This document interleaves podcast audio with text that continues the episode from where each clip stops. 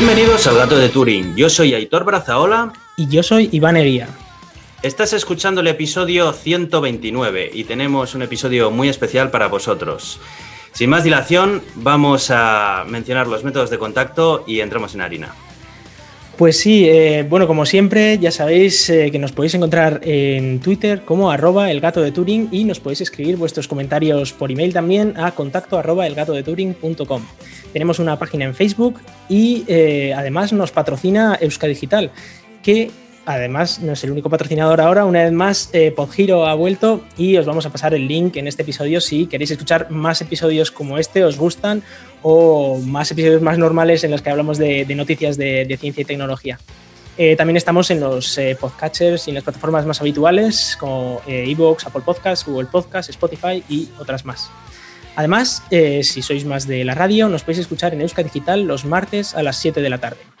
Pertenecemos a la comunidad de ciencia creativa Escenio, que además pertenece a la Cátedra de Cultura Científica de la Universidad del País Vasco. Yo soy Aitor, arroba cronosnhz en Twitter.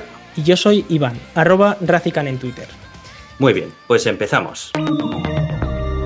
Bueno, pues hoy es un episodio muy especial, como ya ha dicho Aitor, porque eh, no estamos solos y esta vez tenemos que dar la bienvenida al gato de Turing a Alfredo García, también conocido como operador nuclear en Twitter. Bienvenido, Alfredo.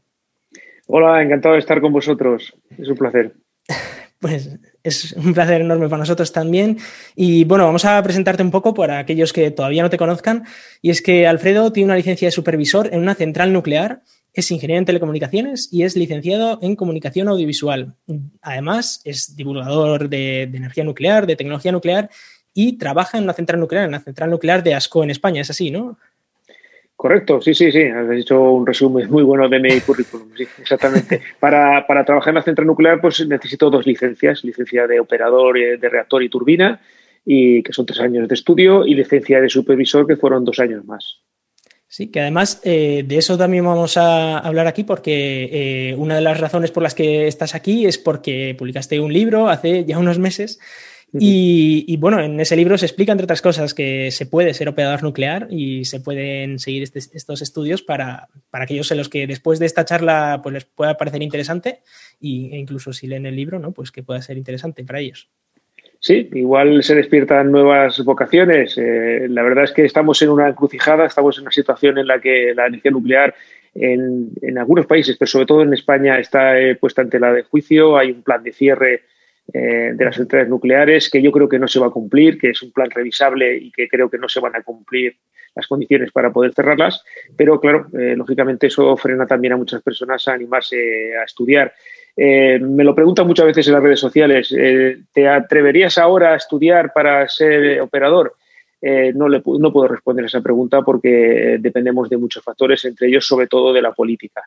Mi opinión personal es que creo que vamos a seguir operando durante varias décadas más, pero eso depende, como digo, de muchos factores. En cualquier caso, el, conocimiento no ocupa lugar, así que si alguien quiere saber más cosas de esto, pues eh, aunque no sea directamente la licencia, pues se pueden aprender también otro tipo por supuesto, Por supuesto, por supuesto, porque al final, eh, estudiando para la licencia, aprendes también muchas cosas de muchas eh, de mucha tecnología. Al final, eh, una, central nuclear, eh, yo a veces la describo como una catedral del conocimiento de ingeniería porque, y de la ciencia en general, porque reúne una cantidad de, especialidades enormes. ¿no? hay ingeniería eléctrica, mecánica, electrónica, informática, física nuclear, hay química, hay ingeniería de materiales, obra civil. es un compendio de ingenierías y de ciencia. Sí, sí. Y antes de que se nos olvide, bueno, eh, tu Twitter es eh, arroba operador nuclear, todo seguido, y ahí pues eh, sueles publicar hilos y un montón de, cosas sobre energía nuclear, sobre todo este tipo de, todo este mundillo, ¿no? Hay algunos vídeos que a mí me han parecido siempre espectaculares, ¿no? Como recargas de, la central y cosas así, son, son muy chulas. Sí, sí. Bueno, especialmente ahora estamos precisamente en recarga en mi central nuclear ASCO, en Tarragona, donde trabajo desde hace, pues, hace 22 años concretamente. Eh, estamos en la unidad 2, ASCO 2, estamos en parada de recarga. Eh, hace tres días eh, paramos ya de cargar el combustible, es decir, ya tenemos todo el combustible lleno para, el siguiente ciclo de 18 meses. Se están haciendo pruebas ahora de sistemas de seguridad y cuando se haya terminado, pues se pondrá la tapa de la olla, que es eh, la, tapa de la vasija del reactor, y empezaremos a calentar, a subir presión y cuando ya lo tengamos en condiciones nominales, pues empezaremos a subir potencia. Y, en este mundo, pero claro, todavía has trabajado en la central nuclear, pero ¿cómo te dio por empezar a divulgar sobre esto? Entrar ahí. Bueno, es una cosa que siempre había estado dentro de mí. No, no sabría decir desde cuándo hay una decisión. Sí, sí que puedo decir cuándo empecé a divulgar, pero, pero cuándo empezó el interés por la divulgación, eh, no sabría decirlo, de siempre. Yo creo que desde siempre he tenido interés por, explicar las cosas eh, que, me, que, he aprendido, con las que trabajo. Además, es un mundo muy, eh, muy desconocido que ha, generado siempre muchos miedos, muchas veces por, por, por una publicidad muy engañosa en contra de la energía nuclear. está repleta de mitos y siempre en mi entorno eh, he divulgado, he explicado cosas.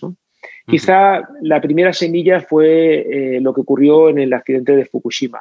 En, el año 2011, en marzo, pues como muchos de los oyentes sabráis, o casi todos, eh, hubo un accidente nuclear en la central nuclear de Fukushima. hubo tres fusiones de núcleo, todo debido a un tsunami, un, seísmo de, magnitud de, las más altas registradas en la historia, que no afectó a ninguna central nuclear japonesa, es decir, ninguna central nuclear eh, japonesa tuvo problemas por ese seísmo, pero sí Fukushima por el posterior tsunami que inundó los generadores de emergencia, evitó que, tuviera refrigeración la central y, provocó un accidente nuclear entre reactores. Eh, ese accidente, lógicamente, conmocionó a la opinión pública, es comprensible, pero eh, el tratamiento de los medios de comunicación era realmente desastroso en cuanto sabías un poco de lo que, de lo que se estaba hablando, te das cuenta de que parecía que las 20.000 muertes que se habían producido por el tsunami se habían producido por la central. Eh, y, cuando a estas alturas han pasado ya nueve años y todavía no se ha podido demostrar que, que no haya ni una sola muerte debido a la radiactividad del accidente. Y eso no significa que no fuera un accidente grave. Fue un accidente con graves consecuencias económicas, sociales, hubo una evacuación, hubo personas que perdieron la vida por ese desplazamiento, personas sobre todo mayores. Es decir, fue un tema muy serio. Pero se desinformó, se informó muy mal sobre ese accidente. A mí eso me llamó la atención eh, y bueno, no sabía muy bien lo que hacer porque lógicamente era una persona anónima, no tenía acceso a los medios de comunicación y entonces apareció un blog eh, que seguramente conocéis muy bien, que en ese momento se llamaba Amazings, y que luego se llamó Naucas, que es una plataforma de divulgación, pues probablemente la más potente lengua española de, España y probablemente del mundo. Eh, bueno, pues eh, empezaron a escribir varios artículos en los que trataban de una manera más científica el, accidente y con más rigor. Eh, les envié una carta para felicitarles y esa carta me pidieron que, si no tenía inconveniente, que, la querían publicar en su blog. Mm, tampoco no tuve ningún inconveniente, simplemente les pedí que, quería mantener el anonimato, no tenía ningún interés en salir a los medios de comunicación, luego fíjate el, el lío en el que me he metido, pero en ese momento no tenía ningún interés y sigo sin tenerlo. Lo que pasa es que, bueno, si quieres luego más adelante os diré por qué, por qué salí del anonimato, pero en principio no tenía interés. La carta tuvo bastante difusión, eh, además en los comentarios me puse me ofrecí a responder a preguntas. Eh, estuve como tres o cuatro días solo contestando preguntas. Eh, fueron más de 5.000 mensajes eh, entre las preguntas y mis respuestas. Y eso creó la semilla de lo que es operador nuclear. De hecho, la primera persona que me hizo una pregunta o la segunda dijo, señor operador, me hizo una pregunta, ¿no? Y entonces, como tenía que responder con algún con un nick, ¿no? Con un sobrenombre, pues utilicé el de operador y ahí se quedó, se quedó la cosa. ¿no? Entonces, eso ocurrió en el 2011, se quedó allí. Eh, en medio estudié la carrera de comunicación audiovisual eh, simplemente por el mero placer de aprender, con ninguna intención de utilizarla posteriormente. Pero luego en el 2016 empecé a tener inquietud por, volver a hacer algo, para hacer algo, por divulgar de alguna forma y empecé con Twitter pues presentándome, diciendo, bueno, soy el operador de, la carta esta de Naucas, pedí ayuda a la gente de Naucas para que me ayudaran a lanzar la cuenta de Twitter y, bueno, y realmente eh, eso es lo que ocurrió. La verdad, es, la verdad es que funcionó y además el formato que escogiste en una red social como Twitter creo que fue uno de los principales motivos por, los cuales eh, ese personaje ¿no? que se había creado en Twitter tuvo tanto éxito. ¿no? ¿Por qué escogiste Twitter y, no otra red social? Lo estuve pensando, pero eh, la verdad es que tampoco tenía experiencia en Twitter, pero por lo que había visto, me daba la sensación de que era una red eh, que, que, tenía facilidad para intercambiar información de forma muy rápida, eh, mensajes, vídeos, enlaces, sobre todo enlaces, cosa que otras, otro tipo de redes es mucho más complejo, por ejemplo Instagram. Eh, y además permitía el debate y la cita y la respuesta directa. Y además mm, enviando píldoras de conocimiento, eh, mensajes muy breves. Cuando yo empecé en Twitter todavía eran 140 caracteres, con lo cual es un reto todavía mayor. Eh, y, al final se convirtió pues casi también en un reto para mí ser capaz de sintetizar mensajes complejos en frases muy cortas. si os fijáis en mi forma de divulgar, creo que nunca he utilizado una abreviatura en estos cuatro años y medio de Twitter ni una sola abreviatura, ni me he dejado de poner un de o un la o un por. Eh, intento que las frases tengan, tengan sentido y a veces, pues claro, escribo y me paso de caracteres y tengo que buscar sinónimos o acortarlo de alguna forma, pero, pero no sé, es un reto y creo que eso lanza mensajes muy directos y que son fácilmente comprensibles. Eh, para, para, mí es también un reto cada día eso. Mm, yo creo que, yo creo que fue acertado, ¿eh? Y a mí por lo menos me, gusta esa, sobre todo en un tema tan complejo como este, que tiene tantos acrónimos por todas partes, el tener una persona que desde dentro sea capaz de explicártelo con, palabras que no, eh, que tengan la mínima cantidad de tecnicismos y de una manera que prácticamente cualquier persona la pueda comprender, creo que, creo que es como un, un soplo de aire fresco, vamos, o sea, porque hasta ahora la divulgación pública que había de, de energía nuclear era muy limitada, por, no decirte prácticamente inexistente, que la información estaba ahí, por supuesto, si tú tenías interés podías irla, buscarla y demás, pero, pero no de una manera accesible, tal y como conocemos a la información o la actividad de, un divulgador científico. Sí, eh, a veces se confunde eh, lo que es no divulgar con eh, la ocultación de información.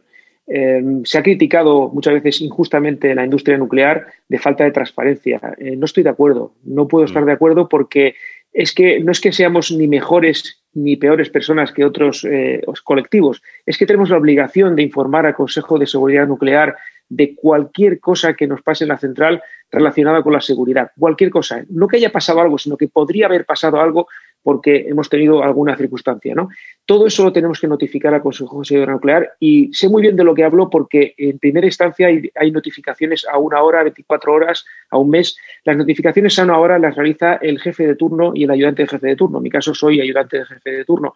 Con lo cual es mi responsabilidad, es decir, estoy entrenado para hacer ese tipo de notificaciones a una hora en la que hay que hacer una llamada por teléfono al Consejo de Seguridad Nuclear, a Protección Civil eh, y además enviar un fax bien cumplimentado con un pequeño resumen de lo que nos ha ocurrido, porque si hay que activar algún tipo de plan de emergencia o lo que sea, estén las, autoridades debidamente notificadas.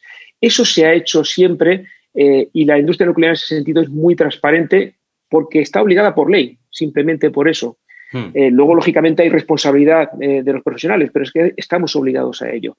pero eso no hay que confundirlo con la divulgación. Es decir, no se ha divulgado, no se ha explicado, no se ha sido didáctico. No sabría decirte por qué. Probablemente porque a lo mejor no lo han considerado necesario o porque, bueno, eh, la oposición era tan fuerte que luchar contra ella quizá les parecía eh, muy, muy complicado, ¿no? Greenpeace y otro tipo de organizaciones y sobre todo partidos políticos eh, han sido muy beligerantes con la energía nuclear y a lo mejor no lo han considerado, no han querido meterse en ese, en ese fregado, ¿no? Eh, bueno, hasta que aparecí yo, hasta que apareció alguien. Yo creo que, esto es algo muy realmente. Sí, sí, sí. Yo realmente. tiene que salir de, la persona que lo hace, ¿no? Esto no es Claro, y luego además tampoco ha sido nada orquestado, nada planificado, ¿no? Eh, muchas veces me acusan de que a mí me, pagan por hacer esto, que yo esto lo hago por. Mira, yo hoy me he levantado a las 4 de la mañana. Eh, porque vivo, vivo pues, a 80 kilómetros de la central nuclear, me levanto a las 4 de la mañana, he ido a trabajar, he estado en recarga, me he pasado toda la mañana haciendo pruebas de sistemas de seguridad, como te he dicho.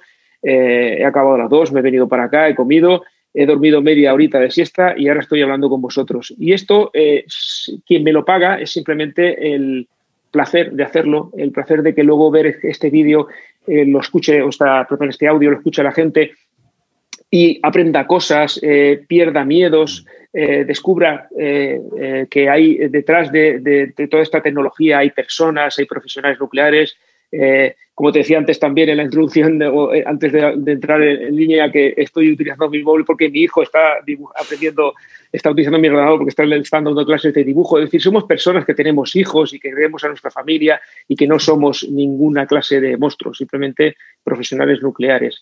Y efectivamente, yo creo que esto, eh, lo que ha ocurrido simplemente es que se han dado las circunstancias adecuadas, ha funcionado, no sabría decirte por qué, pero porque pues, supongo por una suma de de factores, porque había una necesidad, había un, eh, tenía las capacidades para hacerlo y, bueno, ha calado eh, eh, mi mensaje y creo que cala más el mensaje de un profesional que se dedica a divulgar que no el de una institución.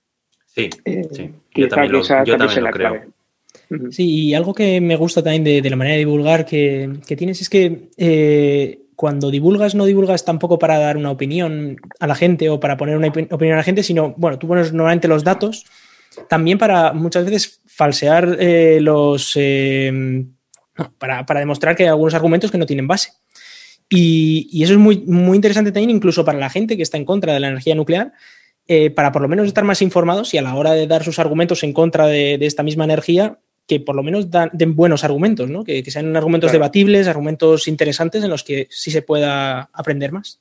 Bueno, es que yo siempre digo que, a ver, primero, mm, nadie es eh, objetivo 100%, todo el mundo tiene su sesgo. Yo estoy a favor de la energía nuclear porque por muchos motivos y el principal porque creo que es necesaria, creo que es útil y creo que no es tan peligrosa como muchas personas eh, consideran.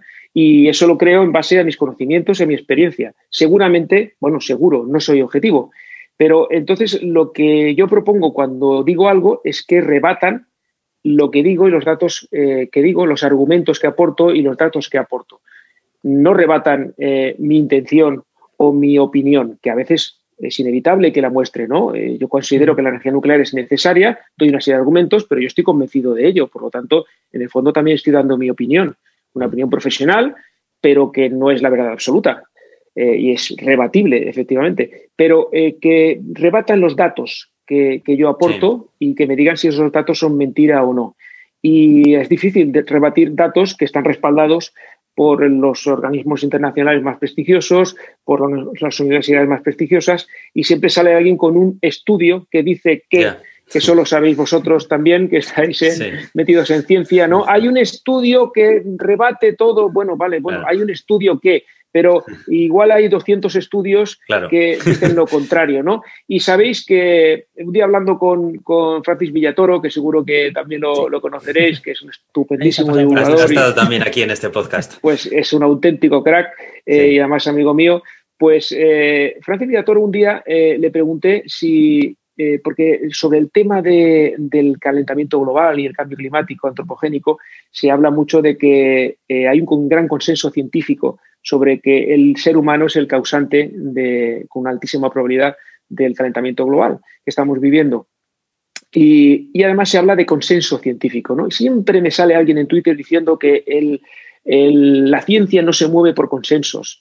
Eh, realmente está confundiendo la palabra. Una cosa es el consenso científico y otra cosa es el consenso político. Eh, Francis, cuando le pregunté sobre eso públicamente, le pregunté además, en Twitter me contestó una frase que me encantó. Me dijo, en la ciencia es conocimiento consensuado. Es decir, ese conocimiento nos ponemos de acuerdo todos en que eso es así y que de momento funciona así. De momento, puede haber un nuevo consenso, ese consenso puede cambiar, no porque lo diga uno y mm. que como es un crack ya lo, sino que esa persona tiene que convencer al resto esa persona aporta suficientes argumentos y va convenciendo a otras personas que además pueden replicar esos experimentos que ha realizado y esas aportaciones, al final se genera un nuevo consenso. Hmm. Bueno, pues la ciencia es, eh, eso, es eh, conocimiento consensuado y el consenso general de los científicos eh, que hablan sobre energía nuclear respaldan lo que estoy diciendo yo o más bien al contrario. Eh, vamos, a, vamos a ser más, más humildes. Ellos, eh, yo respaldo o yo explico lo que ellos eh, descubren y lo que ellos aportan. Sí, sí. Y, bueno, como has comentado antes, llegó un momento en el que decidiste darte a conocer, ¿no? Que fue allá por Naucas 2019, que además me acuerdo que estábamos tanto Aitor como yo allí presentes. Y, fue una experiencia bastante bonita, ¿no? no sé, ¿cómo, ¿cómo, lo viviste tú? Además, he pues de decir, perdona, antes de que empieces, que el vídeo aquel estaba muy bien medido, ¿eh? Creo que lo hizo tu hijo, si no me equivoco. Sí, sí, sí, sí, mi otro hijo. Muy bien medido. sí, sí, la verdad es que sí. Eh, bueno, pues eh, realmente eh, llevaba ya meses pensando lo de salir del anonimato pero no porque tuviera ningún interés en, dejar de ser anónimo, no tenía, no lo he tenido nunca y lo sigo, sigo sin tener interés en ser conocido, famoso o famosete, ¿no?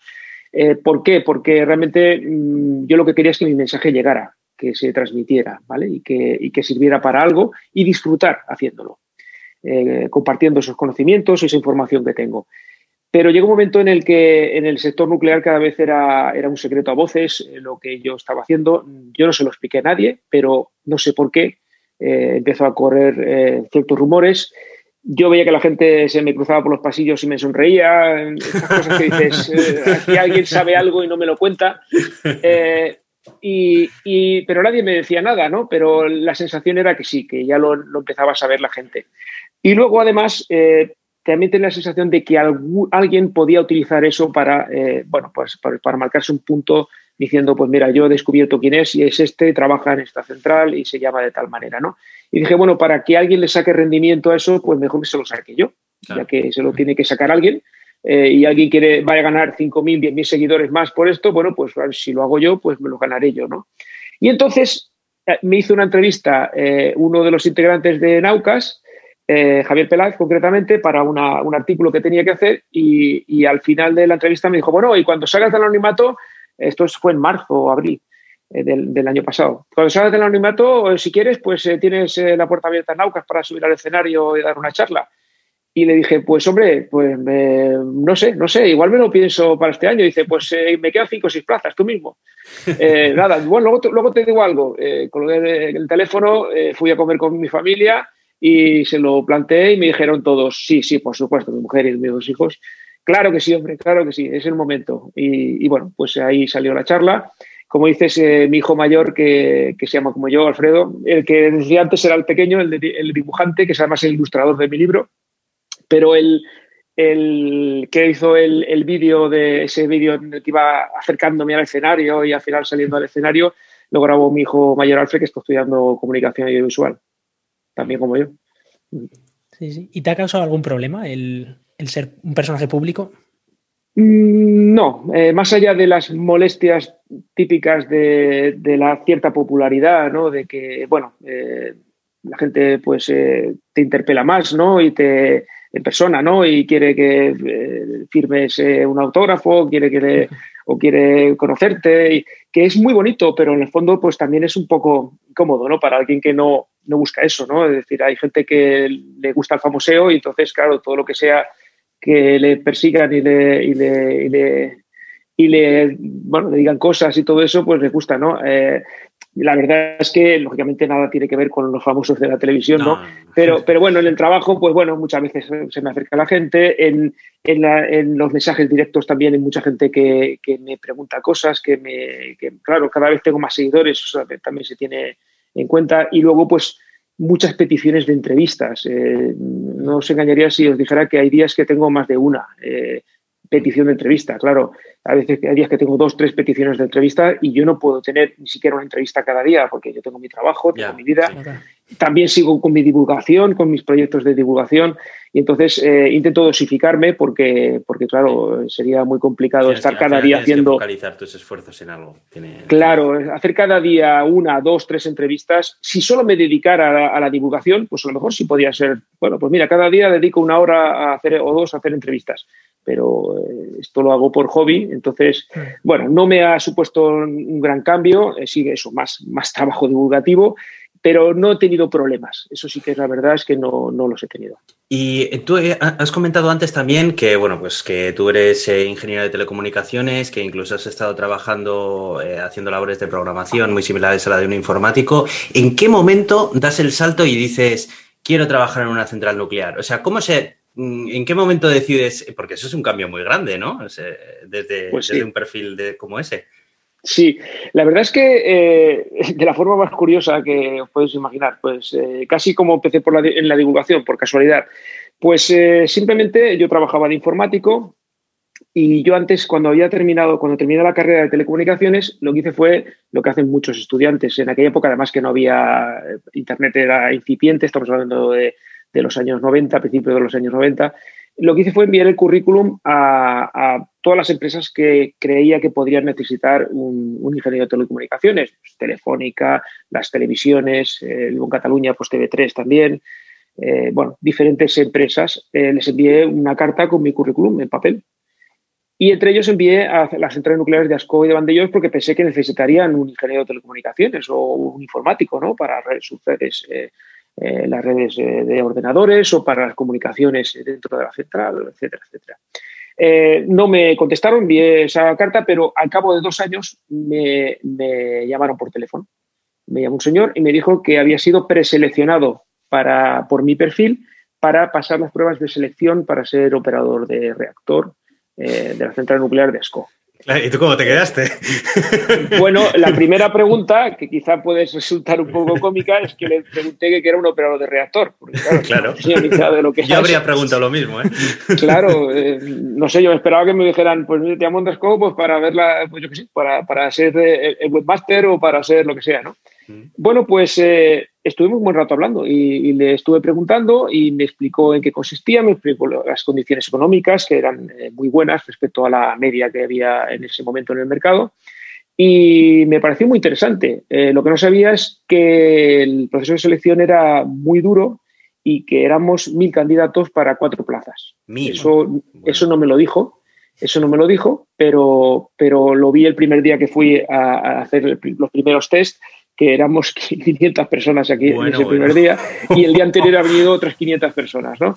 Fue, eh, pues, eh, fue muy duro. Eh, no solo psicotécnicos, muchas pruebas de, bueno, de comportamiento, de cómo reaccionas ante los impulsos, como la capacidad de autocontrol, todo eso lo miraban, pero luego también, lógicamente, exámenes técnicos, exámenes de matemáticas, de física, de química.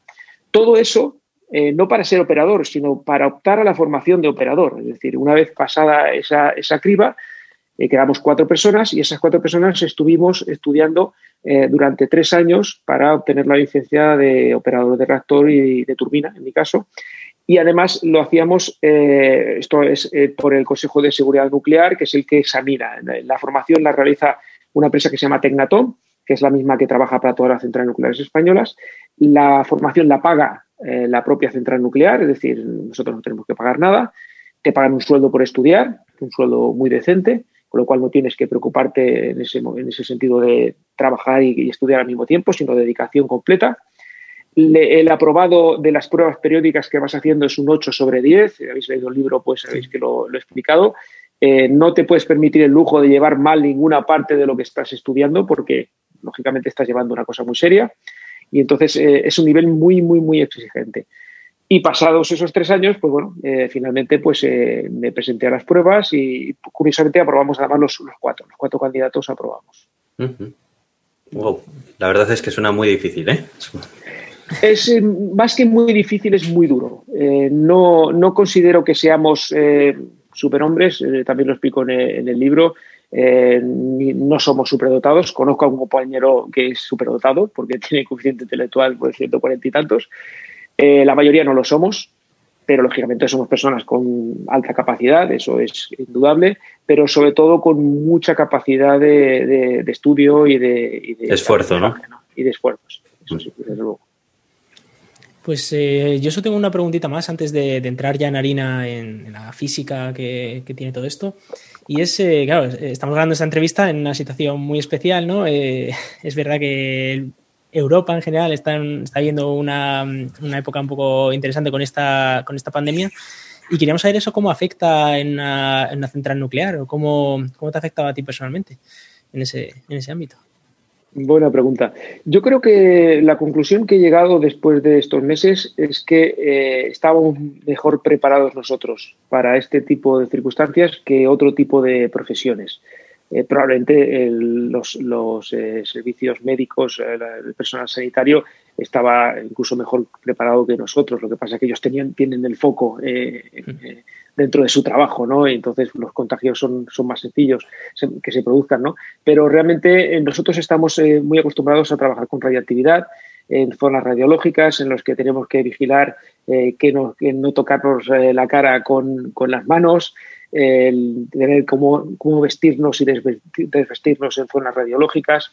Eh, estamos muy acostumbrados a eso los que trabajamos en zonas radiológicas. Yo, en mi caso, no trabajo cada día en zona radiológica, es decir, no me he visto de romano, como solemos decir, con, el mono de, de, algodón y con guantes y con todo eso, todo ese vestimenta no la llevo en mi día a día porque solo entro pues, pues si tengo que hacer alguna inspección o alguna supervisión de algún trabajo concreto. Pero mi trabajo es en una sala de control y visto con ropa pues normal, como la que llevo ahora aquí, ahora mismo, ¿no? Tejanos y un polo, una camisa, ¿no? Eh, pero estamos muy acostumbrados a eso y eso, eh, y además muy disciplinados, somos muy disciplinados precisamente por ese, eh, esa circunstancia que tenemos, que es el, riesgo radiológico. Y entonces las medidas al final son muy parecidas, la única diferencia pues eso, la mascarilla, pero, pero, pero también utilizamos máscaras y equipos de respiración autónoma cuando, cuando es necesario, ¿no? Y entonces, eh, realmente creo que eso ha hecho que el funcionamiento de una central nuclear prácticamente no se, no se ha visto alterado. Lógicamente, se han extremado las medidas, en, minimizar el número de visitas a sala de control, porque somos el personal posiblemente más delicado de la central, en mantener distancias de seguridad. Bueno, eh, las reuniones que se hacían, eh, cada día se hacían un par de reuniones, pues ahora se hacen pues de la forma que estamos haciendo esta nosotros, telemáticamente minimizando riesgos, pero el número de contagios es muy, muy, muy bajo. Claro, ahí las medidas de seguridad inherentes al trabajo normal de vuestra central os han protegido eh, de, bueno, de todas las medidas que estamos tomando ahora en otras áreas que, por definición, no tenemos que, tener tantas precauciones de normal. Claro, no, no había pensado en eso, muy interesante.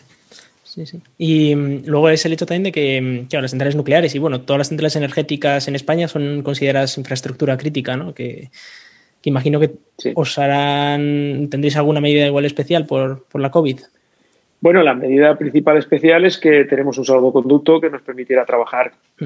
eh, precisamente porque, porque somos un servicio esencial, ¿no? Tenemos un, un, documento firmado por eh, la directora de Recursos Humanos en la que certifica que somos personal eh, que, que, se dedica a un servicio esencial y entonces eso ya nos permite pues ir a trabajar sin ningún tipo de inconvenientes. Y, me ha pasado, es decir, en, el confinamiento que se produjo en primavera, eh, pues me paró tres o cuatro veces eh, la policía y bueno, pues enseñé mi conducto y pude, pude ir a trabajar, ¿no? Pero en general la forma de trabajar en las centrales, ya te digo, es muy parecida, no, no nos han supuesto grandes cambios. Porque imagino que el teletrabajo no, se lleva en las centrales nucleares. No, porque por razones de seguridad, ya os imagináis que o sea, realmente técnicamente es viable, perfectamente. Eh, eso lo sabéis vosotros eh, mejor que yo, cualquier sistema digital. Además, al final, en la central, aunque a veces se ven fotografías de nuestra sala de control y se ve muy antigua, pero detrás lo que hay eh, son grandes ordenadores y lo que tenemos es que se mantienen los controles analógicos antiguos porque, bueno, están modernizados, lógicamente, y actualizados, pero eh, permite una mejor interacción en caso de, emergencia o de maniobras rápidas. Es más rápido manejar un panel que, un ordenador, que tienes que ir haciendo clics por todas partes, ¿no? Pero eh, la mayor parte de los controles los tenemos digitalizados y el operador puede, puede operarlos desde su ordenador, que tiene, si no recuerdo mal, cada operador tiene ahora mismo cinco, cinco seis pantallas, bueno, no recuerdo, entre cinco y seis pantallas cada operador, ¿no? Eh, lógicamente se podría hacer remotamente, pero por razones de seguridad eh, informática, precisamente, pues, pues no se hace, Bueno, pues eh, nos vamos a meter un poco en, lo que es el libro, que, bueno, el libro se llama La energía nuclear salvará al mundo. Y luego tiene un subtítulo que dice Derribando mitos sobre la energía nuclear. Y bueno, esa es la, premisa ¿no? que tenemos aquí, que esta energía que históricamente, incluso, bueno, yo que he vivido en un sitio en el que, por ejemplo, teníamos esta central de Zamudio que fue cancelada, que, nunca se llegó a aplicar, en el que hubo atentados, fue, fue terrible. Eh, es muy chocante leer un libro en el que dice que esto va a salvar el mundo, que no, no solo no es malo, no, no solo no va a acabar con él, sino que lo va a salvar, ¿no? Mm, eh, Lemoniz, eh, querías decir, ¿no? Sí, Lemoniz. Bueno, está, está de, hecho, se llegaron, se llegó a construir, a terminar la construcción prácticamente. La unidad 1 estaba terminada, solo le faltaba que trajeran el combustible y la unidad 2 estaba al 90 y tantos por ciento de finalización. Es decir, que fue una auténtica pena que esa central no, no llegara a funcionar. Pues sí, el título del libro, lógicamente, yo entiendo que es impactante y además está hecho a propósito, no, no, no vamos a negarlo, ¿no?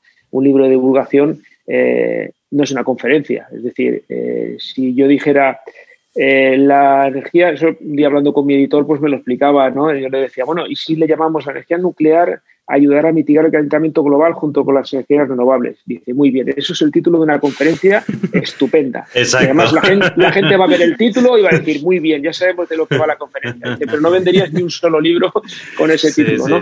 el título de un, de un libro de divulgación tiene que llamar la atención. Sí, tiene que ser un gancho tiene que ser un gancho. Pero, pero, ahí viene el pero, eh, lógicamente, eh, bueno, como hemos comentado antes, yo estudié comunicación audiovisual y dentro de esa carrera hay asignaturas de periodismo y se estudia pues eh, que el periodismo debe ser veraz, que los titulares deben llamar la atención, deben ser un gancho, pero al mismo tiempo no pueden ser, tienen que ser veraces, tienen que tener, estar respaldados por el texto que viene a continuación. No puede ser mentira lo que dice el titular, ¿no?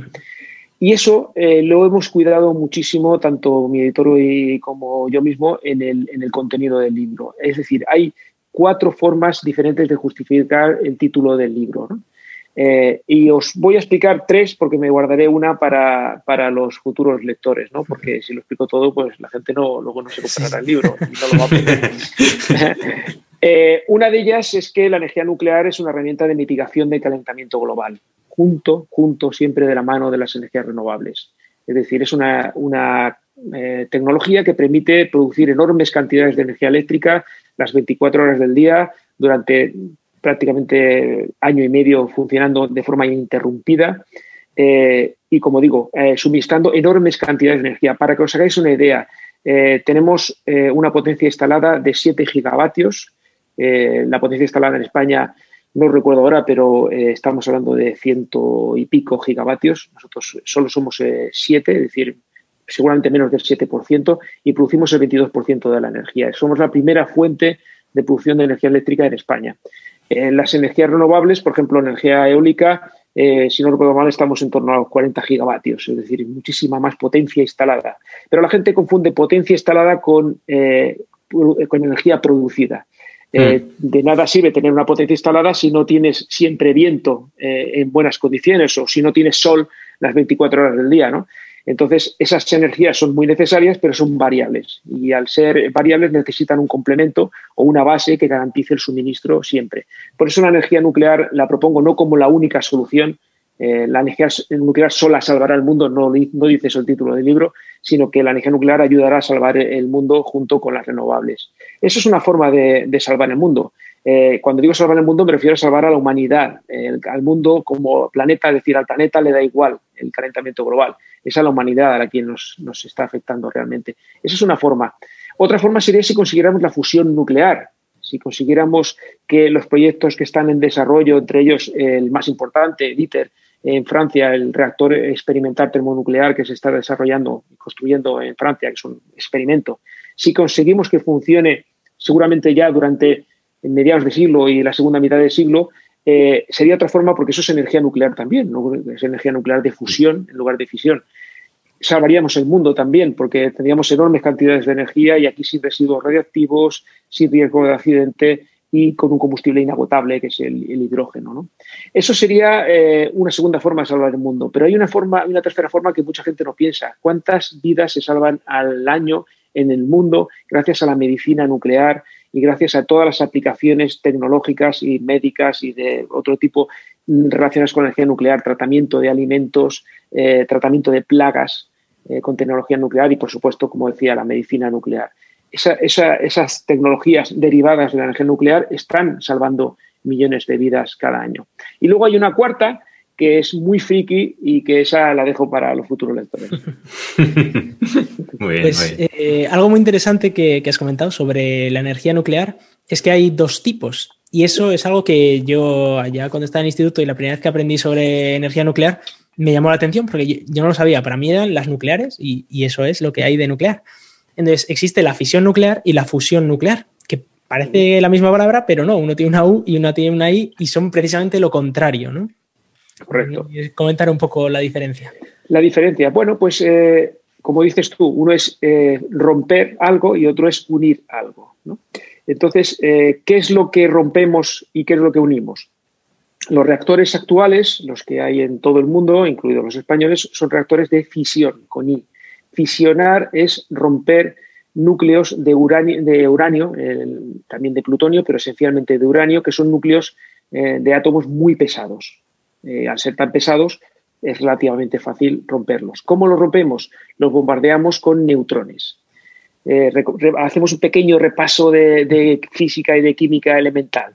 Eh, todo está formado por átomos, los átomos eh, tienen un núcleo, todos los elementos químicos son átomos, el hidrógeno, el helio, el carbono, la plata, el oro, todos son átomos y esos átomos están formados por un núcleo que tiene dos tipos de partículas, protones y neutrones, y eh, una capa exterior como una corteza, como si fueran planetas orbitando, pero en realidad es como, forman como una nube, un enjambre de electrones a todo alrededor. Eso es un átomo. Eh, cuando tenemos un núcleo muy pesado, tiene muchas partículas, muchos protones y muchos neutrones dentro de ese núcleo.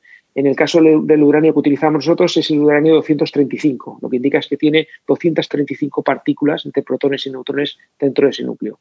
Bueno, pues si hacemos que un neutrón colisione contra ese núcleo, lo excita y una vez que lo ha excitado lo rompe en varios fragmentos y esos fragmentos son nuevos elementos químicos de la tabla periódica que pueden ser eh, hierro, eh, plomo, eh, cesio, carbono, pueden ser otros otros son los otros elementos químicos y al mismo tiempo libera una gran cantidad de energía en forma de radiactividad, de núcleos de helio, de electrones que salen a alta velocidad, de radiación, rayos X, de rayos gamma, que eso es la radiactividad, todo eso que se emite es radiactividad y nuevos neutrones. Esos neutrones luego pueden, una vez han reducido su velocidad, vuelven a colisionar con otros núcleos de uranio y provocan lo que se llama una reacción en cadena.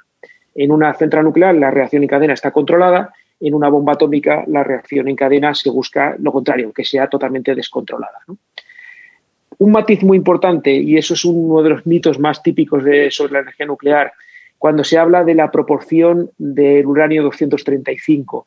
Una central nuclear no puede explotar como una bomba atómica porque para que una bomba atómica eh, pueda explotar necesita una proporción de ese uranio 235 del 90%, mayor del 90%. Mientras que en las centrales nucleares estamos trabajando con proporciones de entre el 3 y el 5%. Es decir, estamos lejísimos de tener la capacidad de que el combustible explote como una bomba atómica. Y eso es la fisión, eso es lo que hacemos en todos los reactores, los más de 450 reactores que hay en el mundo. ¿En qué se está trabajando y en qué se está investigando? Pues en la fusión. ¿Qué es la fusión? La fusión es lo que ocurre en las estrellas y en nuestro Sol, que no deja de ser una estrella más, eh, que lo que estamos haciendo es unir núcleos de uranio, perdón, de átomos. Eh, en este caso no son muy pesados, sino que son muy ligeros. En el caso de eh, primordial son los, eh, los átomos de hidrógeno. ¿De acuerdo? Entonces, en la unión de esos átomos de hidrógeno, debido a las altas presiones que tenemos en el Sol, debido a la enorme gravedad y a la altísima temperatura, se, comienzan a combinar esos núcleos de hidrógeno provocando la formación de helio.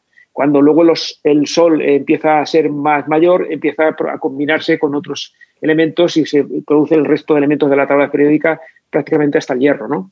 Pero inicialmente, es, esencialmente, de la mayor parte de vida del Sol es hidrógeno lo, que se produce. Bueno, pues eso, ese tipo de reacción eh, genera un, eh, gas que es eh, helio, no produce residuos radiactivos y produce más energía todavía que la fisión. ¿Cuál es el problema que tenemos? Que necesitamos reproducir las condiciones del Sol, no tenemos su gravedad, por lo tanto tenemos que conseguir más temperatura todavía y estamos hablando de torno a 150 millones de grados centígrados, que es una barbaridad y se está trabajando en ello. O sea que esencialmente eh, esta es la fisión y esta es la fusión. La verdad es que es una tecnología, la fusión nuclear, que, que, parece como la energía perfecta, ¿no? Porque tiene todos los beneficios de la energía nuclear de fisión, que son muchos, eh, sin todos los inconvenientes que tiene también la energía de fisión. Es que es como el, día que se logre eh, construir el primer reactor comercial que se pueda exportar y demás, o sea, eh, yo creo que transformaría la civilización tal y como la conocemos, ¿no? Sin duda, sin duda. Eh, cuando alguien me dice, no, tú haces esto por, por, defender tu trabajo, bueno, pues yo estoy deseando que llegue la fusión, porque entonces pediría trabajo como operador en una central de fusión, no tendría ningún inconveniente. Eh, porque realmente eh, sí, sí, sí, si lo conseguimos, bueno, más bien yo diría cuando lo consigamos, porque los que trabajan en ello y los científicos que, que están trabajando en el ITER, eh, creo que nadie tiene dudas de que se va a conseguir la fusión. En lo que no sabemos es cuándo, porque el proceso es largo, hay que hacer muchos experimentos. Este reactor que se está construyendo es experimental, pero luego vendrán otros dos más, es decir, este se llama ITER, pero el siguiente se llamará DEMO, que es para hacer eh, una demostración de que además de producir energía es capaz de producir electricidad y se puede construir una central nuclear que funcione y que produzca electricidad. Y luego vendría Proto, que sería el primer prototipo de central de fusión. Todo eso es un proceso que va a llevar varias décadas, no sabemos exactamente cuándo, pero eh, seguramente si se consigue, como muy pronto será ya en la segunda mitad de, siglo. Mientras tanto, eh, seguimos con un calentamiento global, seguimos necesitando reducir las emisiones de gases de efecto invernadero, necesitamos reducir la combustión tanto de materia orgánica como de combustibles fósiles y necesitamos utilizar todas las herramientas que tenemos a nuestra disposición, que son las energías renovables limpias. Eh, de ahí siempre saco la biomasa, porque quemar cosas al final nos está llevando a donde estamos, es decir, no debemos quemar cosas. Eh, y todas las energías renovables limpias, que, o más limpias, que son la energía eólica, la solar, la hidráulica, la mareomotriz, la hundomotriz, eh, bueno, geotérmica, que están, algunas todavía están un poco en pañales, pero la eólica y la solar ya están muy desarrolladas y la hidráulica, por supuesto, junto con la energía nuclear en los países donde sea necesario. Es decir, eh, no estoy vendiendo mi producto eh, para todo el mundo. Es decir, eh, mucha gente, si os fijáis, cuando se suele decir que cuando alguien tiene un martillo, todos son clavos, ¿no? Ve clavos por todas partes, ¿no? Yo no creo que la energía nuclear sirva para todos los países, simplemente porque hay países que no la necesitan. Noruega no necesita energía nuclear porque tiene enormes cantidades de agua y enormes saltos de agua y mm. con energía hidroeléctrica produce prácticamente toda su electricidad. Sin embargo, su vecina Suecia, que está justo al lado, tiene un mayor consumo, tiene menos saltos de agua, necesita energía nuclear y casi el 40% de su energía proviene de centrales nucleares, cosa que mucha gente no sabe. Entonces, hay que hacer un mix en cada país adecuado a sus circunstancias. En España eh, yo propongo un 70% de renovables y un 30% nuclear, que no está muy lejos de lo que tenemos ahora. La energía nuclear está en torno al 22%. Es decir, sería aumentar un poco la proporción de nuclear y aumentar mucho la proporción de renovables para prescindir del gas y del carbón. Sí, que al final ese es eh, uno de los grandes problemas. Sobre la biomasa, eh, sí que es verdad que lo has incluido en, estas energías que producen al final gases de efecto invernadero. Yo he oído que efectivamente, bueno, son neutras, ¿no? Porque al final estás quemando un árbol que, ha estado capturando ese, ese CO2 durante su vida, pero es que a día de hoy quizás no nos podemos permitir ser neutros tampoco. Claro, es que al final de lo que se trata es de no emitir. Es decir, no tenemos que mantener las emisiones, lo que tenemos que hacer es dejar de emitirlas. Claro, eh, claro entonces eh, realmente si tenemos unos árboles que están captando eh, CO2, pues vamos a seguir plantando árboles que realmente es lo que nos interesa, ¿no? Y, además a los, a los árboles les encanta el CO2. Bueno, pues, pues que vamos a darles CO2 a los árboles y que los árboles consuman CO2. Eh, pero es que además nos olvidamos que quemar cosas, aparte de emisiones de dióxido de carbono, provoca otra serie de gases y de partículas nocivas para el ecosistema y para los seres humanos. Eh, y esto no me lo he inventado yo, es decir, eh, la Organización Mundial de la Salud dice que 7 millones de personas mueren cada año por la contaminación del aire. Y de esos 7 millones, eh, en torno a 4 millones son por fuegos domésticos, es decir, por, por tener, cocinar en casa con leña o quemando plásticos o quemando cualquier cosa que sea necesaria para mantener calientes los hogares. Esto pasa en muchos lugares que no tienen electricidad y que no tienen los medios que tenemos en los países más, más civilizados o más, más avanzados tecnológicamente. Estamos hablando de casi 4 millones de personas que pierden la vida cada año. Eso es una barbaridad.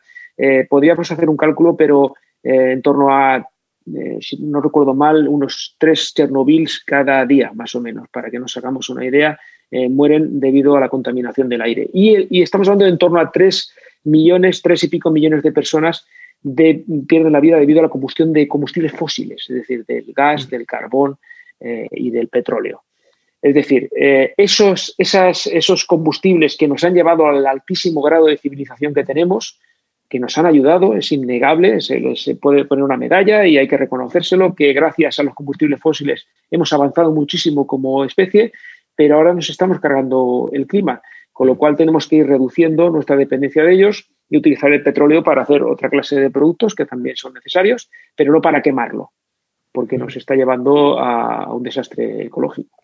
Todo, todo, esto en un mundo además que cada vez necesita más energía eléctrica, que tenemos también coches eléctricos y todo esto y Claro, claro, porque además eh, la electrificación es otro de los pilares de la reducción de emisiones. Eh, está muy bien electrificar el transporte, eh, creo que es uno de, las, de los pilares básicos, tanto por carretera como por ferrocarril. Es un desastre que a estas alturas tengamos, tengamos trenes de gasoil todavía.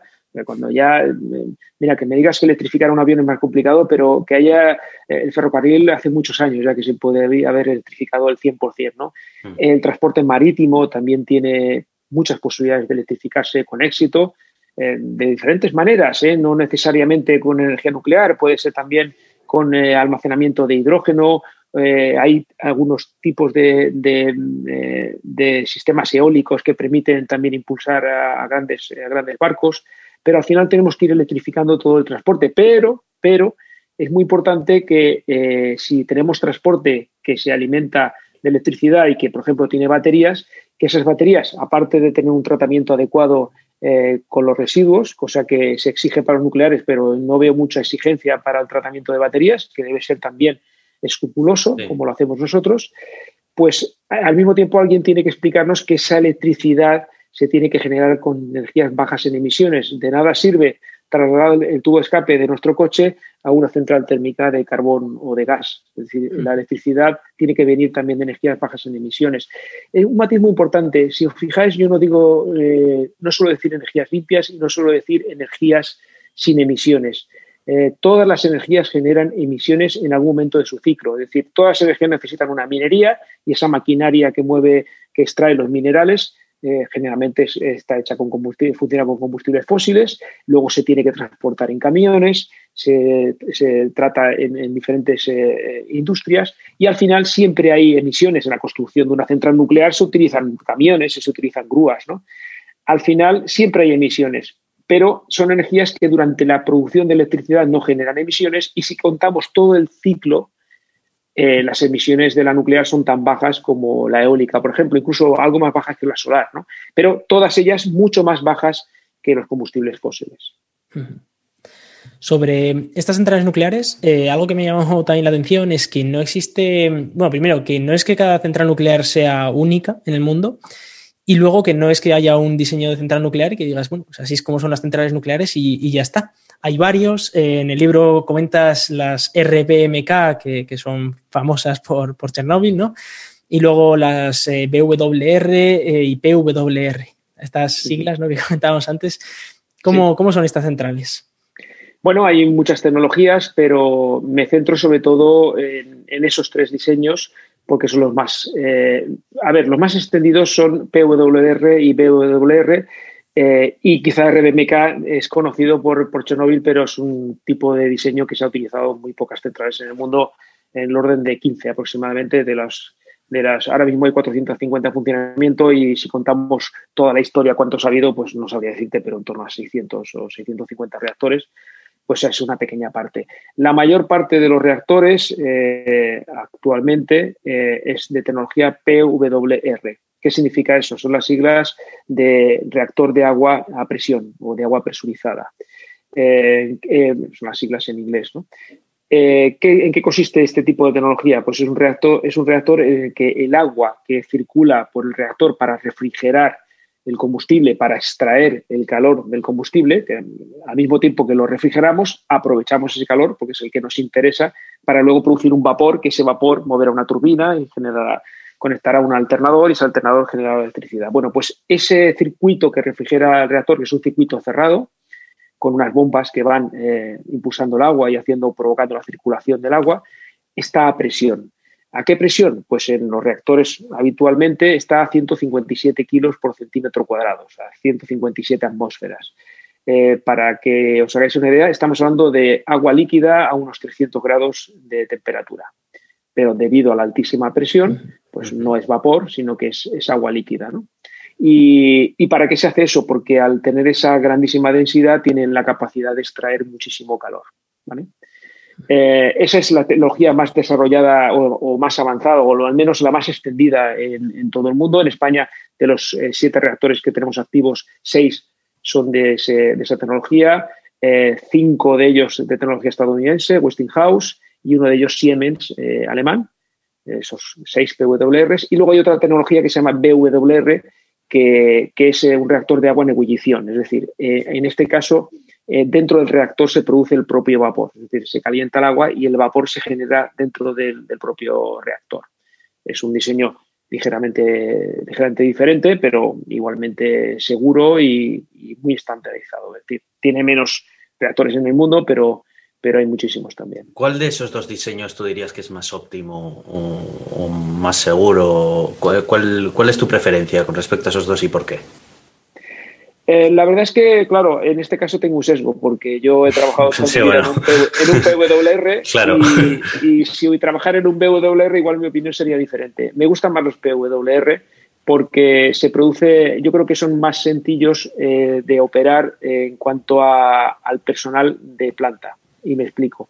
En, en los reactores, eh, el agua que circula por el reactor es agua desmineralizada y que siempre se va contaminando ligeramente, porque eh, aunque las varillas donde son el combustible son estancas, pero siempre hay una pequeña difusión, siempre hay trazas de combustible que están fuera, que fisionan fuera, eh, y al final, eh, y materiales que se activan, porque los neutrones que se liberan colisionan contra el hierro y con el, hierro del acero y del acero oxidable, y entonces se produce activación de materiales. Es decir, ese agua es radiactiva, no altísimamente radiactiva, pero es radiactiva.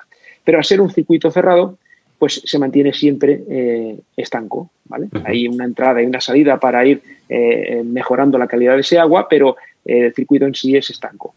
En, en, los BWR, los de agua de ebullición, se produce la ebullición en el mismo reactor y ese vapor es el que va hacia la turbina y que luego vuelve otra vez al reactor. Entonces, con lo cual, todo lo que es la parte del reactor y la parte de turbina, todo es, es zona radiológica eh, entonces hay que trabajar con más medidas de seguridad porque bueno, es zona radiológica, tiene que estar protegido para evitar la contaminación del personal que está trabajando allí. No supone más riesgos para el medio ambiente porque ese circuito también está cerrado, está aislado del medio ambiente. Es decir, luego hay un tercer circuito que es el río, el mar o el agua que no entra en contacto con, eh, este agua en ningún momento. Pero eh, representa más problemas operativos. Yo creo que crea más dificultades. En cuanto a seguridad, en cuanto a estándares de seguridad, están a la par. Eh, y no hay en ese sentido ningún tipo de, problema. Me ha gustado una palabra que has usado, que es eh, la activación de los materiales. Eso, eso, es un tema que, bueno, yo cuando lo aprendí, que, fue de hecho cuando me vine a trabajar al CEN, eh, que me sorprendió muchísimo, porque yo pensaba que si tú te exponías a algo radiactivo, ya está, radiactivo para siempre, o para, para un tiempo, ¿no? Para esos 10.000 años. Y, no, resulta que, algo radiactivo no convierta otras cosas que estén cerca en radiactivas o que estén en contacto radiactivas, ¿no? Bueno, no necesariamente, vamos a decir así, ¿no? Es decir, eh, normalmente se pueden activar ciertos materiales. Eh, bueno, en realidad se pueden activar cualquier clase de materiales, porque el, carbono 14 eh, se genera por bombardeo de rayos cósmicos, si no recuerdo mal, sobre el, nitrógeno del, del aire, ¿no? Eh, pero claro, estamos hablando de altísimas energías. Eh, un material radiactivo no tiene por qué activar lo que tenga alrededor. Es decir, si yo he recibido una, radiación, eh, una, radiactividad, puede haberme hecho daño o no, puede atravesar mi cuerpo y haberme hecho daño o no, pero no me vuelve a mí radiactivo. para que yo fuera, me volviera radiactivo, tendría que tener ciertos metales pesados, pues bueno, a partir del hierro, eh, que al eh, colisionar los neutrones contra, o, los, o los electrones contra, contra ese, metal, cambien la estructura interna de, los núcleos de, ese material y lo vuelvan radiactivo.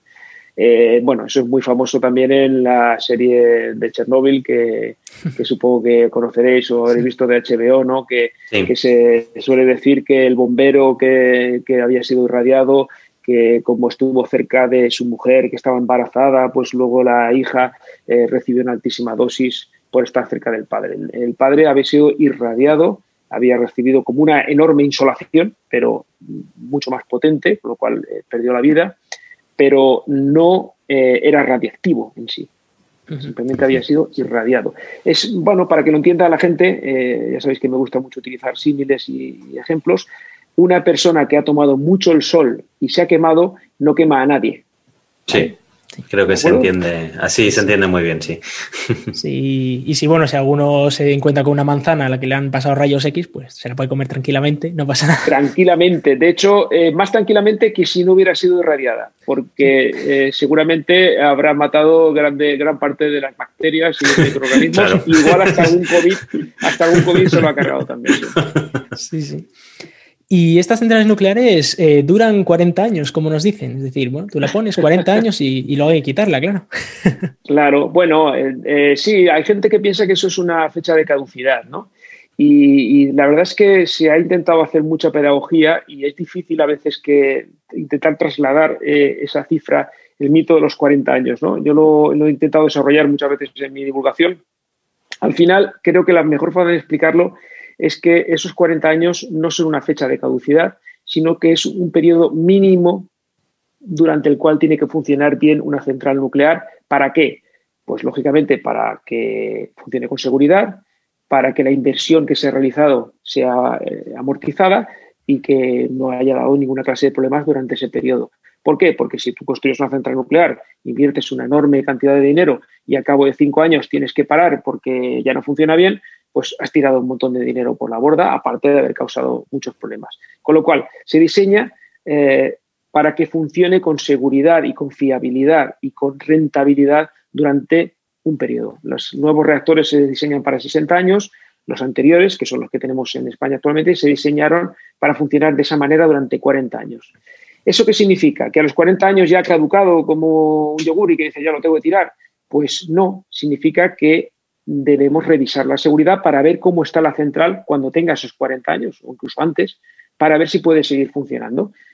Entonces, si vamos revisando los equipos, si vamos renovando los equipos con la frecuencia que, requieren los fabricantes eh, o, con los síntomas que vamos teniendo de envejecimiento de esos equipos, y vamos manteniendo la seguridad de la central con los mejores estándares internacionales, una central nuclear no tiene un periodo de, cierre predeterminado. Para que os hagáis una idea, en Estados Unidos, que es el referente tecnológico eh, de España y normativo, es decir, nuestro Consejo Nuclear se basa eh, en la normativa de la NRC estadounidense, prácticamente es, eh, toman como referencia y luego hacen, lógicamente, la adaptan a la, a la idiosincrasia española o a la tecnología española, pero nuestra tecnología y nuestra legislación está basada en la estadounidense eh, de sus casi 100 reactores, el 90% tienen licencia para 60 años y ya hay dos reactores que han obtenido licencia para 80 años.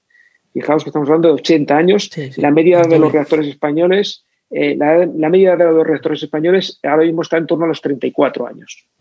Sí, sí. Vamos, que podríamos decir que no es una fecha de caducidad, sino una fecha de consumo preferente, que son cosas bien distintas. Sí, pero además, eh, fíjate que, claro, consumo preferente, eh, se puede, puede, puede valer el símil, pero claro, si un yogur, eh, la fecha de caducidad son tres meses, a lo mejor seis meses es demasiado, ¿no? En el caso de una central nuclear, en el caso de una central nuclear, si la seguridad se mantiene, bueno, podríamos decir que si tú el, yogur lo vas analizando cada semana y vas viendo que está en perfectas condiciones, pues mientras esté en perfectas condiciones puedes seguir, puedes comértelo con tranquilidad, ¿no? Pues bien, debería ser una cosa así. Sí, tal y como lo veo yo también es que la central que ha cumplido 40 años ya no es la misma central que se construyó, porque al final han hecho un montón de cambios para adaptarse a, la normativa vigente y para solucionar posibles problemas de diseño. Claro, claro, efectivamente, efectivamente. De hecho, eh, incluso hay centrales que durante la construcción han tenido que modificar el diseño por cosas que han pasado eh, en, otras centrales en el, mundo. Si habéis leído el libro, pues lo, sabéis, que la, experiencia operativa se aplica a diario. Eh, por ejemplo, en mi central, en la central nuclear de Asco, se estaba construyendo cuando, o empezando a construir cuando se, cuando se produjo el accidente de la isla de las Tres Millas, Christmas Island, en Estados Unidos en 1979. Eh, estaban a mitad de su construcción, más o menos, eh, los reactores, sobre todo el Grupo 1.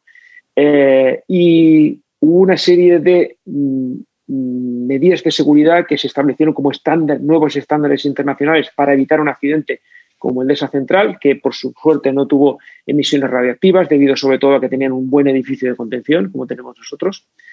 Eh, pues todas esas medidas se incorporaron al diseño de mi central de forma que cuando empezó a funcionar en el año 83 ya tenía incorporados todos, esos sistemas de seguridad. Eh, realmente la industria nuclear no para de eh, compartir experiencias. También lo digo en el libro, no somos ni mejores ni peores que el resto de industrias, pero que a una empresa del automóvil eh, le vaya mal eh, la pintura de otro coche, pues eh, de otra marca, le da exactamente igual. No, al contrario, yo creo que les beneficia, ¿no? Que se le caiga la pintura al de la competencia. En nuestro caso no. A mí me interesa que las centrales de Corea del Sur, de Japón, de Estados Unidos, de Francia, funcionen perfectamente. No quiero que tengan ningún problema porque al final van todo en beneficio de todos. No somos competencia. A mí que vayan bien esas centrales no me perjudica y al contrario me, beneficia. Se parecía un poco en ese sentido a la industria aeronáutica, que cuando ocurre alguna catástrofe con algún avión o algo, siempre se establece una comisión de investigación, independientemente de la investigación judicial que pueda haber, por el hecho de detectar donde pueda haber algún tipo de falla o, algún tipo de negligencia, lo que sea. Sí, lo que pasa es que para, para identificar, eh, ¿no? Sí, sí, seguro que eh, evidentemente en la industria aeronáutica se produce, se produce eso y hay compartición de información, pero allí hay cierta competencia y eso hace que a lo mejor diferentes eh, mejoras eh, que pueden representar una pequeña ventaja. Imagínate que ya no estamos hablando de ocultar cosas que pueden provocar accidentes, que es ahí podría haber mala fe, ¿no? Pero tú imagínate que una, una compañía aeronáutica descubre un sistema para que sus aviones vayan un poco más rápido o vibren menos en determinadas circunstancias o hagan menos ruido. Eso no lo van a compartir. Sí, en nuestro caso, sí. Es, cierto que es diferente, sí. En nuestro caso sí. En nuestro mm. caso sí. Cualquier mejora, no tenemos ningún problema, eh, ningún inconveniente en compartirlo y se hace a diario porque a mí me beneficia que vayan bien el resto de centrales nucleares del mundo. Aún así, existen riesgos, ¿no? Eh, muchos son famosos eh, queremos empezar por uno que, queremos tener la oportunidad de, tenerte a ti, que es el, vivir cerca de una central nuclear o el trabajar en una central nuclear. Eso, eh, bueno, como cualquier trabajo al final conlleva sus riesgos. ¿Y cuáles son los específicos que, tiene el, trabajar o el vivir cerca de una central nuclear? ¿Radiológico, por ejemplo, podría ser uno? Bueno, el riesgo radiológico nunca es cero, como no es cero ninguna clase de riesgo radiológico, ninguna clase de riesgo, ¿no? Eh, cada uno eh, estamos ahora mismo en una estancia, pues eh, supongo que vosotros en vuestra casa y yo estoy en la mía, y se nos puede caer el techo. Y, no hay nada que, ni nadie que nos pueda asegurar que eso no va a ocurrir ahora mismo. Puede ocurrir. ¿Por qué lo más probable es que no ocurra? Porque hay una serie de protocolos, hay una serie de profesionales que se han dedicado a revisar la seguridad de estos edificios, arquitectos que tienen una formación y, están colegiados y, una serie de profesionales que han trabajado en ello. ¿no? El nivel de regulación y de exigencia en una central nuclear, debido a que existe un riesgo radiológico, efectivamente, es todavía más alto que el de la mayoría de las profesiones. Por eso te hablaba de, eh, ese 8 sobre 10.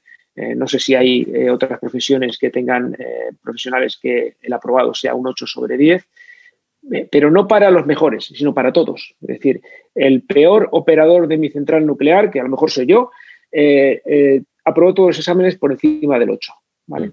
Eso es muy importante tenerlo, tenerlo en cuenta, que, contribuye también a los altos estándares de seguridad de, la, industria nuclear. los riesgos, evidentemente, existen, pero están muy, muy, muy controlados por una serie de procedimientos, eh, una serie de formación, de protocolos y de supervisiones. Aparte de que nosotros tenemos diferentes grados de supervisión en una central nuclear, cualquier trabajo se, realiza con una o varias supervisiones en función del grado de dificultad del trabajo. Eh, tenemos además la supervisión del Consejo de Seguridad Nuclear, inspectores residentes en todas las centrales nucleares que pueden entrar en cualquier sitio, ver lo que quieran, preguntar lo que quieran y consultar lo que quieran y cualquier cosa que descubren, pues eh, son agentes de la autoridad, es decir, no se les puede eh, impedir que, hagan, eh, bueno, que, inspeccionen nada. Y además tenemos auditorías periódicas, varias al año, de organismos internacionales como el Organismo Internacional de la Energía Atómica, ¿no? Que es eh, un organismo que depende de Naciones Unidas. Eh, el grado de supervisión y de vigilancia que tenemos en las centrales nucleares es altísimo porque sabemos lo que estamos, lo que estamos manejando. Dicho esto, eh, ¿qué dosis reciben las personas que trabajan en una central nuclear o que viven en una central nuclear? Eh, veo que se, se posaba una media sonrisa porque igual te has acordado del plátano radioactivo, ¿no? Sí. eh, bueno, es un, es, un, es un recurso divulgativo que, que he utilizado muchas veces. Eh, no, es, no es original mío, no soy el primero que ha, que ha hablado de, de, de, la dosis que produce un plátano. Los plátanos, eh, a mucha gente les sorprende, pero los plátanos son radiactivos, pero como lo son todos los alimentos o como lo somos nosotros mismos. Eh, ¿Qué particularidad tiene el plátano respecto a otro tipo de alimentos? Aparte de que es un, un, una fruta un poco simpática, tiene su gracia por muchas connotaciones, pero al mismo tiempo, y es amarillo, llama la atención, pero el plátano lo que tiene es que es rico en potasio. Y precisamente los alimentos son radiactivos porque tienen potasio, carbono 14, pero un tipo de potasio específicamente, que es el potasio 40, es un isótopo, un tipo de potasio en particular, que es radiactivo. Y ya le digo, lo tienen todos los alimentos, no hay ningún alimento que no tenga potasio, pero el, plátano todo el mundo sabe, incluso quien no sabe nada de reactividad, sabe que el, plátano es rico en potasio, ¿no? Pues, pues eh, como es más rico en potasio, pues tiene algo más de potasio reactivo que el resto de alimentos. ¿Eso significa que comer un plátano es peligroso para la salud? No. Si es peligroso comer muchos plátanos, en todo caso puede ser por la sobredosis de azúcar, eh, o por el, por el empacho, ¿no? Es decir, pero comer un plátano al día o dos o tres a una persona sana no le supone ningún tipo de riesgo para la salud. Riesgo radiológico, virtualmente cero. Eh, me preguntaron una vez cuántos plátanos había que comer para eh, tener una sobredosis radiactiva mortal y calculé 80 millones de plátanos, pero seguidos. seguidos. Claro, eh, es muy importante la dosis si en el comes, tiempo. ¿no? Si te los comes durante varios años, probablemente tampoco te morirías por reactividad. ¿vale? Entonces, fíjate, claro, al final es, es todo depende de la dosis. Eh, sí, sí, eh, sí, todo claro. depende de la dosis. Eh, me gusta a mí mucho explicar que en la lejía, todos sabemos que, o intuimos que si nos bebemos un vaso de lejía, si no nos morimos vamos a tener graves problemas de salud, ¿no? Que bueno, excepto si eres Donald Trump, ¿eh? Bueno, eh, sí. que nadie lo intente, que nadie lo intente, por favor. Sin embargo, si echamos unas gotas de, de lejía en un depósito de 5.000 litros, eh, esa agua la podemos beber con total tranquilidad. De hecho, estará un poco más desinfectada que si no echamos esa lejía, ¿no? Realmente todo depende de, de, la dosis. Entonces, la dosis de un plátano es minúscula, es, es ridícula y no, es, no supone ningún riesgo para nuestra salud, un riesgo virtualmente cero. ¿vale? Sí, al final bueno, lo pues, comentabas, por ejemplo, de que quizás el azúcar es un problema mayor en ese, en ese caso, ¿no? En, en, en ese sentido, claro. Una es persona, muy pequeño, pero claro. Claro, pero una persona se comiera, pues yo qué sé, cada día 20 plátanos, pues a lo mejor acabaría teniendo un problema de, de, de primero de, de, de, cantidad de calorías que se, que se, incorpora y luego pues de cantidad de azúcar, que tampoco es bueno tanta cantidad de azúcar, ¿no? Pero comer plátanos como se come normalmente, pues no supone ninguna clase de riesgo y radiológico cero.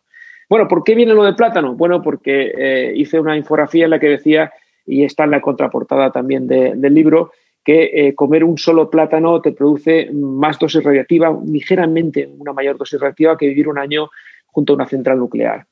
Eh, y eso pues choca mucho y llama la atención, lo que decíamos con el título del libro, ¿no? Eh, hay, que, hay que ser veraz, pero al mismo tiempo sí. llamar la atención, ¿no? Mm. Eh, realmente eso está medido. Hay un estudio epidemiológico que se realizó en España en el 2009 en el que dice que las personas que viven en el entorno de una central nuclear reciben una dosis tan baja en un año como comerse un solo plátano.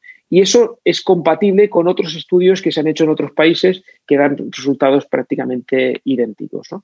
De hecho, lo del plátano se ha divulgado en muchísimos países, en muchísimos países, Estados Unidos, en Francia, mucho antes de que yo empezara a, divulgar. Entonces, bueno, pues eso te da una idea de la dosis que se produce eh, en, la, eh, por una central nuclear en su entorno. En, los trabajadores, pues lógicamente la dosis que recibimos es ligeramente mayor, pero siempre por debajo de unos límites legales que eh, permiten eh, no observar un incremento en la incidencia del cáncer. Es decir, estadísticamente eh, yo no tengo más probabilidad de recibir cáncer que sí que la podría tener, pero no la tengo porque realmente luego resultados demuestran que no tengo que no, que no hay más incidencia del cáncer en los profesionales nucleares que en el resto de personas. ¿no? Uh -huh. Con lo cual, es un riesgo que está ahí, lógicamente, pero que está muy vigilado, muy controlado. Sí, hay, un par de temas más que sí que nos gustaría tocar, porque en esto de los riesgos, aunque es verdad que quizás en el día a día, una operación normal de, la central, el riesgo es, es, mínimo, han existido accidentes, ¿no? Ha habido momentos en los que las cosas han ido mal y antes he mencionado el de Three Mile Island, que fue el primero así conocido. Luego, por supuesto, el de Chernóbil, que es extraordinariamente conocido en, Europa y, que, bueno, que como mencionaste muchas veces en el libro, eso no puede ocurrir en las centrales actuales, no porque le hagamos las cosas mejor, sino porque simplemente el diseño no lo permite, o sea, es, es, imposible físicamente. Y luego otro más, que es el que ahora se usa mucho para decir, bueno, sí, Chernóbil fue en los años 80 y ya lo hemos arreglado, pero Fukushima ocurrió en 2011, que es hace menos de, 10 años, y, por lo tanto pues, está más cerca, ¿no? Es algo que ha ocurrido más tarde. ¿Qué nos puedes contar de estos accidentes? Bueno, eh, podríamos hablar de, cada, uno de ellos, eh, pero bueno, resumidamente, en, TMI eh, se produjo una fusión del núcleo debido a una serie de maniobras mal hechas, válvulas que estaban cerradas que no debían estarlo, instrumentación que no era adecuada y los operadores no pudieron ver que realmente se estaban quedando sin agua en el, reactor, pero eh, al final se fundió el núcleo y hubo un accidente grave, tan grave como, como Fukushima y en cuanto a lo que ocurrió dentro del reactor. Y sin embargo, no es, es, no es un accidente conocido. ¿Por qué? Porque tenían un gran edificio de contención, un edificio que está diseñado para resistir accidentes y para resistir agresiones externas. Eh, por ejemplo, el impacto de, un avión de pasajeros. Eh, ese accidente eh, nos enseñó muchísimas cosas en la industria nuclear, sirvió para cambiar muchas cosas, como te decía, modificó incluso el diseño de mi central cuando se estaba construyendo y se aprendió muchísimo de ese, accidente y sirvió para también para demostrar que los edificios de contención son, son muy útiles y están muy bien diseñados. Si, si Fukushima hubiera tenido un edificio de contención como Chernóbil, no se puede, nadie puede asegurar que no se hubieran producido emisiones radiactivas. sí, perdona, si Chernobyl, si Chernobyl no hubiera tenido un edificio de contención, si lo digo, lo he dicho al revés, si Chernobyl hubiera tenido un edificio de contención como Three Island, eh, probablemente o no sería conocido el accidente porque las emisiones habrían sido muy pequeñas o habrían sido muy inferiores eh, a, lo que realmente se produjeron. Como te decía, bueno, aquí no hubo, en, TMI no hubo eh, emisiones radiactivas destacables, sí que, sí que se produjeron eh, en Chernóbil porque no tenía edificio de contención, porque era una central que estaba diseñada para producir plutonio para armamento, con lo cual eh, funcionaba de una manera muy diferente a nuestros reactores y porque realmente se hicieron muchísimas cosas mal que hoy en día son, son impensables, ¿no? Em, empezando por ese, por ese diseño. ¿no? Eh, claro, poner como ejemplo esa, energía, esa, esa central para mm, criticar la energía nuclear es no conocer cómo funciona eh, la, tecnología nuclear. Es decir, si yo pongo, me pongo en contra de volar porque el Hindenburg eh, tuvo un accidente porque era un globo aerostático, un dirigible enorme, repleto de hidrógeno, bueno, pues eh, no lo puedo comparar con un Airbus 480 380 ¿no? que tenemos eh, actualmente o un Boeing 747. Son eh, tecnologías totalmente diferentes, aunque sirven para volar las dos. ¿no? Sí, claro. con lo cual, ese accidente, lo que pasa es que, bueno, vamos a, la tercera parte, luego haré de víctimas. luego tenemos el accidente de, Fukushima, en el que se produjo, como decía antes, un seísmo, la central lo resistió perfectamente y luego un una, un, gran tsunami para, que, para el que la central no estaba eh, preparada eh, y alguien, lógicamente, subestimó esos, esos riesgos. Ese accidente eh, nos enseñó muchas cosas también. Nos enseñó que no podemos estar, hacer un diseño preparado para cualquier cosa que pueda pasar eh, previamente, mm, previamente ideada. Es decir, eh, vamos a plantearnos por un tsunami de cuatro metros, bueno, pues vamos a poner un, muro de seis. Eh, lo que tenemos que hacer es buscar sistemas flexibles para adaptarnos a cualquier circunstancia. Y eso es lo que nos enseñó Fukushima, la flexibilidad. Entonces, después de Fukushima, aparte de revisar el riesgo de inundación de todas las centrales nucleares del mundo, por supuesto las españolas, eh, por ejemplo, tenemos una central en la costa que es Vandellós 2, que es eh, también de mi empresa, de ANAF. Eh, está aquí en la costa de Tarragona, cerca de donde vivo. Y realmente esa central está en la costa, en una zona no sísmica, pero a 23 metros por encima del nivel del mar. Es decir, poca gente se puede creer un tsunami mayor de 23 metros en el Mediterráneo, porque entonces no es que tendría problemas la central, es que desaparecerían varias ciudades, eh, bueno, todas las ciudades de la costa prácticamente, ¿no? Realmente eso no es creíble. Aún así, aún así, se implementaron medidas de seguridad por si hubiera un, tsunami o una inundación a esa cota. Y entonces, después de eh, Fukushima, se instalaron unos sistemas portátiles en todas las centrales nucleares situados en cotas altas que son autónomos, es decir, eh, bombas que se alimentan de, gasoil, motores de gasoil, que funcionan eh, aunque no tengan alimentación eléctrica, que se pueden transportar de unas centrales nucleares a otras por helicóptero. Tenemos un protocolo y un convenio con el ejército, con la UME, la Unidad de Emergencias Nucleares, para transportar esos equipos. Si una central, por ejemplo, pues tiene dos bombas de ese tipo, pero una se le rompe, pues bueno, en la central más cercana, el helicóptero los trasladaría en una hora o en dos, tendría el equipo justo al lado, ¿no? Todo eso se ha instalado también después de Fukushima. Eh, ¿Qué ocurre en cuanto a víctimas? Eh, eh, yo me intento, intento poner los accidentes en, en, el entorno, digamos, en, los datos que sean más científicamente demostrables o más científicamente contrastados. ¿Para qué? Pues para que no magnifiquemos las cosas si no, si no se han producido. Es decir, en el accidente de TMI no hubo ni una sola muerta, eh, víctima mortal, ninguna persona eh, resultó herida de ninguna forma, con lo cual eso, y eso está científicamente demostrado, incluso ha habido juicios que han sido, que han sido sobreseídos. ¿no? Eh, en el accidente de Fukushima no se ha producido y no se ha podido demostrar ni una sola muerte debido a la reactividad y no se ha producido un aumento en la incidencia del cáncer. Eso no lo digo yo, eso lo dice el Comité de Expertos de Naciones Unidas para Estudio de las Reacciones Ionizantes. Por mucho que hayan querido eh, otras organizaciones inventarse víctimas, no se han producido. Ha habido muertes por el, como dije al principio, por el traslado, eh, por una evacuación que provocó que algunas personas mayores eh, pudieran morir prematuramente por ello, pero no por la radiactividad.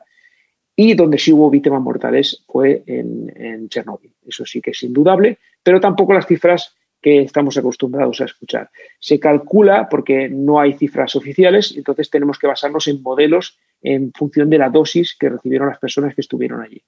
Eh, se produjeron ciento y pico muertes directas por las altas dosis de radiactividad, especialmente los bomberos y los trabajadores de la central durante los primeros días. No recuerdo la cifra, pero más de 100 eh, víctimas mortales directas por altas dosis de radiactividad. Y luego se estima, en función de, esos modelos y las dosis de radiactividad, que van a morir a, lo largo de, estos, eh, todos estos años, quizá los próximos, en torno a 5.000 personas por las dosis de reactividad recibidas y por no haber hecho la evacuación cuando se tenía que, haber realizado. ¿no? Fijaos que 5.000 personas es una cifra enorme, eh, pero eh, ligándolo con la anterior, tres Chernóbils cada día mueren por la polución del aire y no salen las noticias. Hmm. Sí, algo sobre esto que, sí que quería mencionar es que, claro, no son solo víctimas mortales, ¿no? En, este caso de accidentes también ha habido, por ejemplo, en Chernóbil habrá habido mayor incidencia de cáncer y, bueno, una situación en general peor sanitariamente, ¿no? Sí, sí, sí. Lo que pasa es que, bueno, al final también hay que medir eh, eh, esos cánceres eh, pueden derivar en, muerte, ¿no? Generalmente. Lo que pasa es que no todos los cánceres derivan en muerte, entonces eso también hay que tenerlo en cuenta, ¿no? Pero en los estudios del de, comité este que te he comentado de expertos de Naciones Unidas tienen en cuenta eh, los casos de cáncer de tiroides, eh, cáncer de piel, todos esos los tiene eh, muy bien analizados, ya te digo, en, base a modelos. Es un comité que lleva funcionando más de 60 años y ha tenido en cuenta, pues, incluso eh, las pruebas nucleares de bombas atómicas se han realizado y, ha realizado informes periódicos sobre la evolución de, estos accidentes.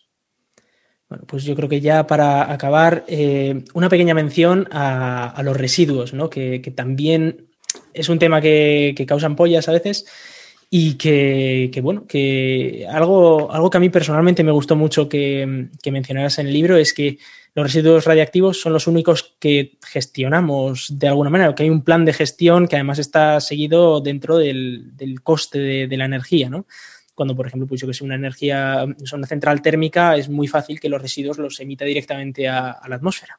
Y es uno de, las grandes, de los grandes motivos que siempre se te, se te sacan cuando estás defendiendo la energía nuclear en cualquier conversación, ¿no? Sí, sí, bueno, todo lo que dices está bien, pero ¿y los residuos qué?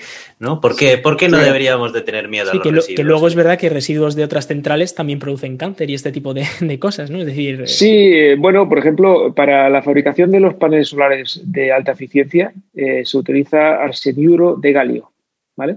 El arseniuro de galio pues como se dice, su, indica su nombre, tiene arsénico. El arsénico es un potente veneno, muy, muy conocido, ¿no?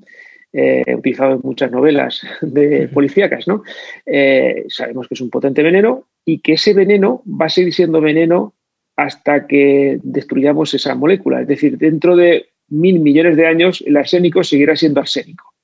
Si no realizamos un proceso de fusión o de nuclear del arsénico. Pues lo podemos combinar químicamente con otros elementos, pero va a seguir siendo arsénico y va a seguir siendo tóxico durante eh, de aquí a la eternidad, hasta que desaparezca el planeta Tierra o desaparezca el sistema solar. Eh, y a la gente le da miedo unos residuos que van decayendo con el tiempo. Es verdad que hay residuos que duran 10.000 años, 20.000 años, incluso hay residuos que duran lo mismo que la vida de la Tierra, pero esos residuos van decayendo progresivamente y además van decayendo de forma exponencial. Para quien no sepa lo que significa exponencial, significa que decaen mucho más rápido al principio y mucho más despacio después. Eh, ¿Eso significa que no haya riesgos? No, eso no lo significa. Los riesgos existen. Precisamente por eso, eh, como comentabas, eh, utilizamos, tenemos un protocolo muy estricto para el tratamiento de los residuos.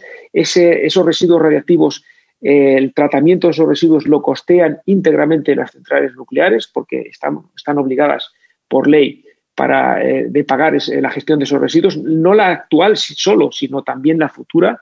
Mucha gente me pregunta, bueno, ¿y qué pasará dentro de 5.000 años? ¿Quién estará vigilando esos residuos radiactivos?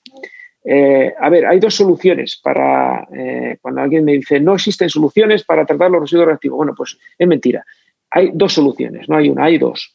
Hay una que a mí me gusta menos y una que me gusta más. Eh, las dos son tecnológicamente viables, pero explicaré por qué una me gusta más y una me gusta menos. La que menos me gusta y que es eh, una, solución de consenso científico, luego diré por qué no me gusta, es el almacenamiento, el almacenamiento geológico profundo. Es decir, esos residuos, eh, contenerlos en, en, contenedores que estén resistentes a la corrosión, por ejemplo, de materiales como el cobre, que es muy resistente, y eh, introducirlos en un almacén geológico a unos 500 metros de profundidad en un lugar que ha permanecido geológicamente estable durante millones de años.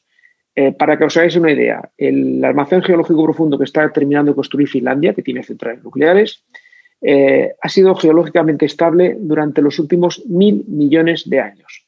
Para que quien no sepa de, dónde, qué cifras estamos hablando, la Tierra tiene 4.500 millones de años aproximadamente y el Sol 5.000 millones números redondos. Seguro que vosotros en el CERN lo tenéis con más precisión, pero bueno, por ahí andará, ¿no? En 4.500 millones de años, más o menos. En los últimos mil millones de años, esa zona ha sido geológicamente estable. Necesitamos unos 10.000 años, ¿vale? 10.000 años respecto a mil millones es una pequeña proporción, con lo cual esos, esos, esos residuos van a estar estables allí, nadie los, no se va a mover, la Tierra no, lo, no, no, va, no va a producir alteraciones que rompan los contenedores. Pero es que además van a caer, decaer muy rápidamente al principio, durante los primeros decenas, cientos de años, van a caer, decaer muy rápidamente. Y ese almacén, una vez sellado, ya no necesita ningún tipo de supervisión ni mantenimiento. Se, se diseña específicamente para no trasladar nuestra responsabilidad a las generaciones futuras. Es decir, todo el gasto viene durante la construcción y la instalación del material. Y eso es un proceso que dura 10, 15 años. Una vez sellado ese almacén y cerrado, ya no necesita ningún tipo de supervisión ni mantenimiento, por lo tanto ya no tiene ningún tipo de gastos. Y esa es la solución que menos me gusta, no porque no sea segura ni sea eh, adecuada, me parece muy segura y me parece muy adecuada. Me gusta más la otra solución, que es por qué no aprovechamos ese material. Si ese material está emitiendo radiactividad durante tantos años, es porque tiene energía. En los reactores actuales aprovechamos solo el 5% de la energía de ese combustible. ¿Por qué no aprovechamos el 95% restante? Vamos a desarrollar la tecnología para aprovecharlos. Y en eso estamos, es decir, hay reactores de cuarta generación que se están desarrollando, ya hay uno en funcionamiento en Rusia desde el año 2016, que son capaces de reciclar esos residuos radiactivos hasta altísimos grados, entre el 97 y el 99% de, su energía. Con lo cual a mí esa solución me gusta más porque además estamos convirtiendo un residuo en un recurso, es un reciclaje, es más ecológico en ese sentido y además es eh, más rentable económicamente porque eh, le sacamos mucha más energía a ese combustible que hemos extraído, ese mineral que hemos extraído, que es el uranio. Totalmente. Esa, sería una solución muy, muy buena, sí. Sí, hay que tener en cuenta que esto hay que aguantarlo, digamos, hasta que tengamos esa energía de fusión que, tanto queremos tener. Sí, claro. Que podrían ser perfectamente hasta 100 años, pero tampoco va a ser mucho más, ¿no? Eh, no, exactamente. Exactamente. Pues bueno, yo, yo creo que por mi parte ya he hecho un montón de preguntas. No sé si hay tortilla esta Sí, bueno, yo no quiero entretenerte mucho más porque estamos llegando ya al límite del tiempo que nos habíamos propuesto, pero sí que te quiero hacer un par de preguntas. Eh, una de ellas es acerca de la serie Chernobyl. Quiero saber tu opinión acerca de ella. Quiero saber eh, cómo de realista te pareció, si te gustó o no te gustó, o bueno, un poco tu, tu opinión acerca de la, de la serie.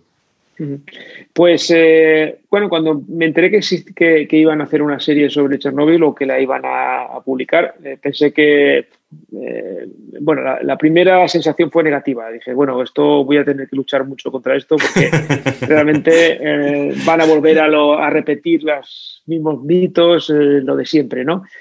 Realmente me sorprendió cuando la vi porque técnicamente eh, a grandes rasgos es, fiable, es, fideligna con la realidad, especialmente el último capítulo donde explican eh, cómo se produjo el accidente, está muy bien explicado de forma muy didáctica y a grandes rasgos es eh, respetuosa con lo que ocurrió. Luego hay una serie de errores, como habrás leído en el libro, dedico un capítulo a, a, la serie, hay una serie de errores técnicos, tecnológicos y otra serie de errores médicos que, bueno, hacen que enturbien un poco la, serie en sí, pero está muy bien realizada. Eh, tiene ciertas exageraciones, sobre todo médicas, eh, relacionadas con la radiactividad. Eh, una persona que recibe una alta dosis no vomita a los 5 segundos, no porque no le da, no le da tiempo a que le provoque ningún daño tan, tan rápidamente. Eh, el bombero este que comentábamos antes, que además parecía más un zombie que, una persona que había sido quemada.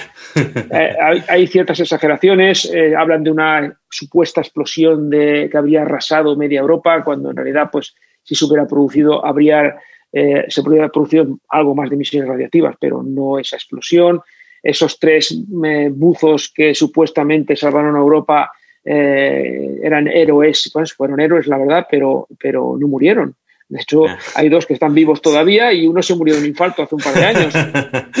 Entonces, eh, bueno, se exagera un poco ciertas cosas, pero en general, grandes rasgos, eh, es una, yo creo que es un, ha despertado interés por la energía nuclear y, sobre todo, quien ve el último capítulo, hay algún pequeño spoiler, mm, podrá comprender que eso no puede ocurrir en nuestras centrales nucleares. Muy bien. Y ya por último, y ya por último, preguntarte, eh, yo el libro lo he leído y me ha encantado y lo siguiente que he hecho ha sido dejárselo a mi madre. Mi madre es una persona por naturaleza muy curiosa y que a pesar de que es completamente ajena a todo el tema de la ciencia y demás, sabe que si yo se lo dejo es porque merece la pena. ¿Cómo convencerías tú a los que nos estén escuchando de que se compren tu libro? Rápidamente. Pues, eh, ¿eh? rápidamente, pues creo que cualquier persona que tenga algún tipo de curiosidad sobre la energía nuclear y la radiactividad, o algún tipo de temor o miedo sobre estos aspectos, la tecnología nuclear, la, radiactividad, los productos radiactivos, eh, creo que puede leer ese libro y entenderlo perfectamente. Está pensado específicamente para que lo entienda cualquier persona sin ninguna clase de conocimientos previos. Tú que lo has leído me lo podrás decir. Eh, está explicado todo paso a paso. Incluso se llega a decir, llego a decir en algunos sitios, bueno, si esto no lo has entendido bien, vuelve al principio otra vez este párrafo y repásalo para que te quede claro, porque esto es esencial. Resalto, las palabras en negrita eh, que son más importantes y vuelvo a ellas, suelo repetir a veces algunos términos. Está pensado para que una persona de 10, un niño de 10, 12 años sea capaz de entenderlo, entenderlo sin buscar en Google ninguna, ninguna palabra. Y yo creo que puede ayudar a quitar miedos, puede ayudar a abrir la mente hacia esta tecnología que la considero muy necesaria y que al mismo tiempo esa persona tenga la capacidad de luego contrastarlo con otras fuentes y ver si en otras fuentes les, están mintiendo o no. O sea que yo creo que bueno, puede ser entretenido y puede ser eh, didáctico.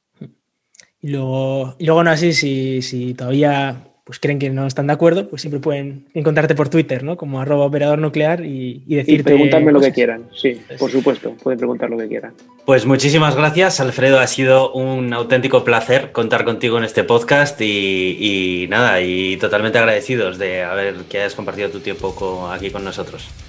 Pues muchísimas gracias a vosotros, ha sido un auténtico placer. Bueno, para el resto nos vemos próximamente en el podcast. Hasta el siguiente episodio. Muchas gracias.